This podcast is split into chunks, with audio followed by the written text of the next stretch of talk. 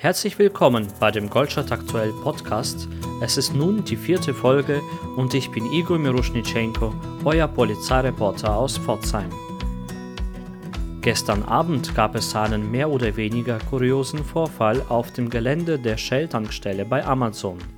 Ein 33-jähriger Fahrer von sogenannten Polenlaster wollte gestern Abend gegen 21.30 Uhr seinen Wagen waschen.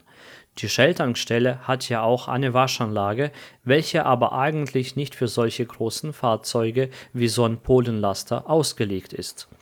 So ist es also auch gekommen, dass beim Einfahren in die Anlage der LKW am Rolltor sowie an der Deckenkonstruktion hängen geblieben ist und feststeckte. Die Polizei wurde gerufen und stellte fest, dass neben dem Unfall der Lkw-Fahrer auch noch betrunken sei er musste pusten und es kam das Ergebnis mit ca. 2,1 Promille, was gar nicht so wenig ist. Der Laster musste vom Abschleppdienst aus seiner misslichen Lage befreit werden und die Polizei befreite zeitgleich den Lkw-Fahrer von seinem Führerschein. Der 33-Jährige wurde zum Revier mitgenommen und musste dort eine Blutprobe abgeben. Seinen Führerschein, wie ich gerade sagte, erstmal ebenfalls die Aktion des Lkw-Fahrers hat einen Sachschaden in Höhe von ca. 13.000 Euro verursacht. Gegen 6.30 Uhr wurde mir gemeldet, dass die Bäckereifiliale am Hauptgüterbahnhof von der Polizei abgesperrt gewesen ist. Grund dafür war ein Einbruch in die Filiale im Zeitraum zwischen 19.30 Uhr und 4.45 Uhr. Der oder die Täter haben ein Seitenfenster ausgehebelt und dann im Inneren der Filiale sämtliche Schränke und Spindel durchwühlt und Geld in Höhe von einer vierstelligen Summe mitgenommen. Der Täter wurde bislang nicht gefasst, die Polizei bittet Zeugen, sich unter 07231 186 3211 zu melden gegen 16 Uhr kam dann bei mir die Mitteilung, dass es bei der Ausfahrt Pforzheim Süd zu einem Unfall gekommen ist.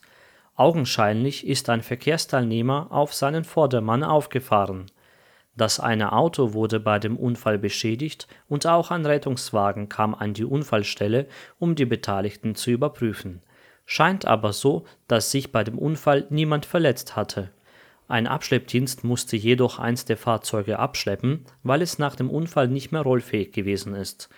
Der Unfall sorgte für einen größeren Rückstau, da die Einfahrt auf die Autobahn bei der Anschlussstelle Pforzheim Süd vorübergehend gesperrt werden musste gegen 16.49 Uhr habe ich eine WhatsApp-Nachricht von einem Passanten bekommen. Er war zu der Zeit unterwegs auf dem Leopoldplatz und hat gesehen, wie mehrere Streifenwagen das Volksbankhaus umstellt hatten. Gleich hatte ich die Vermutung, es handele sich bestimmt um einen Alarm aus der Bank. Ein natürliches Verhalten der Polizei bei so einem Objekt und so einem Einsatz. Mehrere Streifenwagen umstellen das Gebäude, die Polizeibeamten kontrollieren die Fenster und Ausgänge, während die anderen in die Filiale reingehen und versuchen, den Sachverhalt abzuklären. Ich habe gleich mit der Pressestelle der Polizei telefoniert.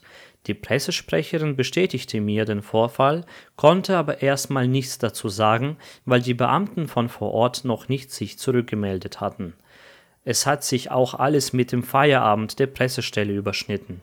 In der Regel gehen die Pressesprecher der Polizei gegen 17 Uhr nach Hause, so dass ich mit der Pressesprecherin ausgemacht habe, ich würde in einer halben Stunde mit dem obersten Polizeibeamten telefonieren, dem sogenannten Polizeiführer, und der würde mir dann das Ergebnis des Einsatzes mitteilen.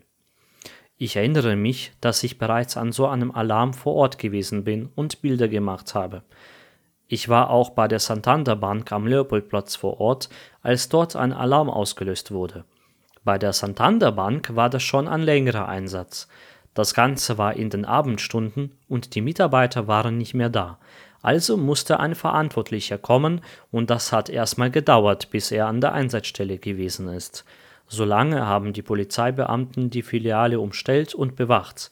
Auch wenn hier der Verdacht gewesen wäre, es handelt sich um einen Fehlalarm, Verdacht reicht nicht aus. Auch wenn das Gebäude und das Innere der Filiale unauffällig aussieht und bei der Santander Bank waren die Türen der Filiale verschlossen, muss die Polizei erst von einem echten Alarm ausgehen. So haben damals die Polizeibeamten auf den Verantwortlichen gewartet und mit ihm zusammen die Filiale durchsucht, bis dann endlich die Erkenntnis kam, dass es sich um Fehlalarm gehandelt hatte. Danach konnte der Einsatz beendet werden ja, so war das auch bei dem heutigen Einsatz beim Volksbankhaus. Als ich dann gegen 17.15 Uhr bei dem Polizeiführer angerufen habe, hatte mir gesagt, dass die Polizeibeamten sich zurückgemeldet hatten und nach der Überprüfung der Filiale es nun feststeht, dass es sich um einen Fehlalarm gehandelt hatte und der Polizeieinsatz bereits beendet war.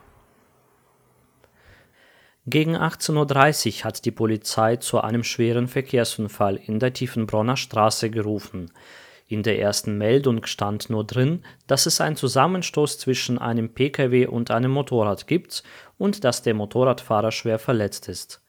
Auf Google Maps habe ich mir schnell die Straße angeschaut und habe schon vermutet, dass sich der Unfall im Bereich Wildpark ereignet hatte das kam mir zwar sehr komisch vor, weil ich weiß, dass dort eine Begrenzung auf 30 km pro Stunde gibt, aber genau in diesem Bereich war es laut Google eine sehr starke Verlangsamung des Verkehrs. Circa eine Viertelstunde später war ich mit dem Roller an der Unfallstelle angekommen. Das Auto stand im Bereich der Ausfahrt von dem Parkplatz des Wildparks quer auf der Straße und war beschädigt. Einige Meter weiter lag auf der rechten Seite der Fahrbahn in Fahrtrichtung Tiefenbronn das Motorrad. Gefühlte 15 Meter weiter in Richtung Tiefenbronn habe ich gesehen, wie die Rettungsdienstmitarbeiter die Kleidung des Motorradfahrers und ihre Einsatzkoffer aufnehmen. Die Maschine war richtig zerstört. Sie war eigentlich überall verbogen. Ich weiß ganz genau, dass hier 30 erlaubt ist, weil immer aus Richtung Heimsheim ich nicht über die Autobahn nach Hause fahre, sondern selber mit dem Roller über die Tiefenbronner Straße und Wildpark nach Hause komme. Ich habe mir das Kennzeichen angeschaut und habe an der Einsatzstelle mitbekommen, dass der Fahrer aus der Umgebung kommt und habe den ganzen Unfall nicht verstanden. Für mich war und ist es immer noch unverständlich, wie man an einem Abend im Bereich Wildpark so schnell fahren kann, dass der massive Wagen so schwer beschädigt ist und auch das Motorrad zerstört nach dem Unfall am Straßenrand liegt und der Fahrer so viele Meter nach dem Unfall geflogen zu sein scheint. Es ist ja bekannt, dass in diesem Bereich viele Eltern mit ihren Kindern die Straße queren und auch viele Fahrzeuge im Bereich Wildpark unterwegs sind. Sie fahren auf die Parkplätze oder fahren von Parkplätzen wieder heraus. Ich würde nie im Leben auf den Gedanken kommen, in diesem Bereich schneller wie 40 zu fahren, und das wäre schon eine Überschreitung von 10 km/h. Die Polizei vermutet, dass der Fahrer mit mindestens 70 Sachen unterwegs gewesen ist ziemlich unverantwortlich in diesem Bereich. Allerdings muss man sagen, dass es nur die ersten Vermutungen aufgrund der ersten Messungen vor Ort sind und die Angabe der Geschwindigkeit noch nicht offiziell ist, feststand es aber sofort, dass der Motorradfahrer viel zu schnell unterwegs war. Der Zweiradfahrer hat sich bei dem Unfall schwer verletzt. Ein Krankenwagen brachte ihn in eine Klinik und ich habe mitbekommen, dass auch ein zweiter Rettungswagen vor Ort eine Person behandelte. Auf dem Boden des Parkplatzes in der Nähe der Unfallstelle habe ich ein Maxi-Cosi gesehen, auch die Rettungskräfte haben etwas von einem Kind gesprochen, so dass für mich klar war, dass wahrscheinlich ein Kind in dem Fahrzeug gesessen ist. Ich habe dann bei der Polizei nachgefragt und glücklicherweise scheint es so, dass das Kind bei dem Unfall nicht verletzt wurde. Die erwachsene Person und das Kind also die Insassen des Autos wurden trotzdem mit dem Rettungswagen in eine Klinik geflogen. Die Strecke war ja in beide Richtungen gesperrt und das Motorrad hat Benzin verloren. Die Feuerwehr hat die Batterie des Motorrads ausgebaut, damit alles nicht zu brennen beginnt, und hat die Straße abgestreut. Das Auto sowie das Motorrad wurden dann abgeschleppt und eine Fachfirma musste anschließend die Fahrbahn reinigen. Die Polizei hat sehr viele Messungen durchgeführt. Alle Abstände wurden gemessen und alles wurde genau fotografiert und aufgeschrieben. Ich denke, hier wird es sicherlich darauf ankommen, die gefahrene Geschwindigkeit des Motorradfahrers beweisen zu müssen. Das geht ja sicherlich später vor Gericht und dann müssen die Messungen sehr korrekt ausgeführt werden. Die Polizei hat auch eine Drohne dabei gehabt. Ich habe das erste Mal bei der Polizei Pforzheim eine Drohne gesehen und habe vor Ort erfahren, dass es jetzt nicht die Drohne von der Verkehrspolizei ist, sondern allgemein die Drohne für das komplette Polizeipräsidium Pforzheim und die steht zur Verfügung und kann eingesetzt werden, wo und wann es notwendig ist. Aber irgendwie schien das Ganze nicht geklappt zu haben. Die Drohne hat wohl keine Satelliten gefunden und hat ihren Dienst verweigert, wenn ich das richtig vor Ort mitbekommen habe. Also wurde sie wieder eingepackt. Aber sicherlich ist das ein sehr hilfreiches Instrument, denn so von oben die Bilder zeigen manchmal noch besser den Unfallhergang oder das Ausmaß von der Unfallstelle. Zudem waren ja auch an der Straße Markierungen angebracht und die Leitpfosten sind gestanden.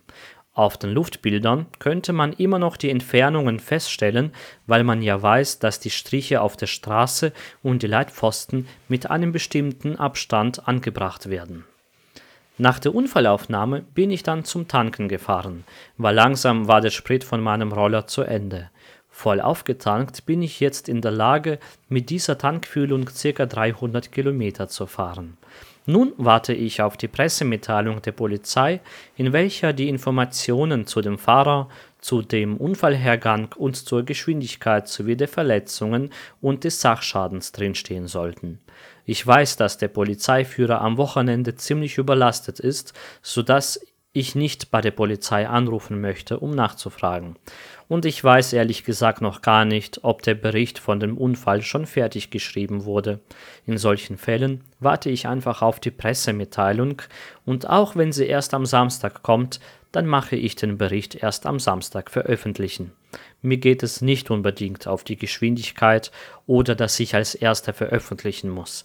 Ich warte lieber auf die sicheren Informationen der Polizei und mache danach meinen Beitrag.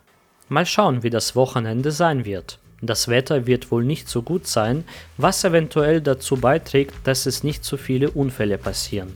Man weiß es aber nie und deswegen bin ich bereit, gegebenenfalls auf einen Einsatz herauszufahren.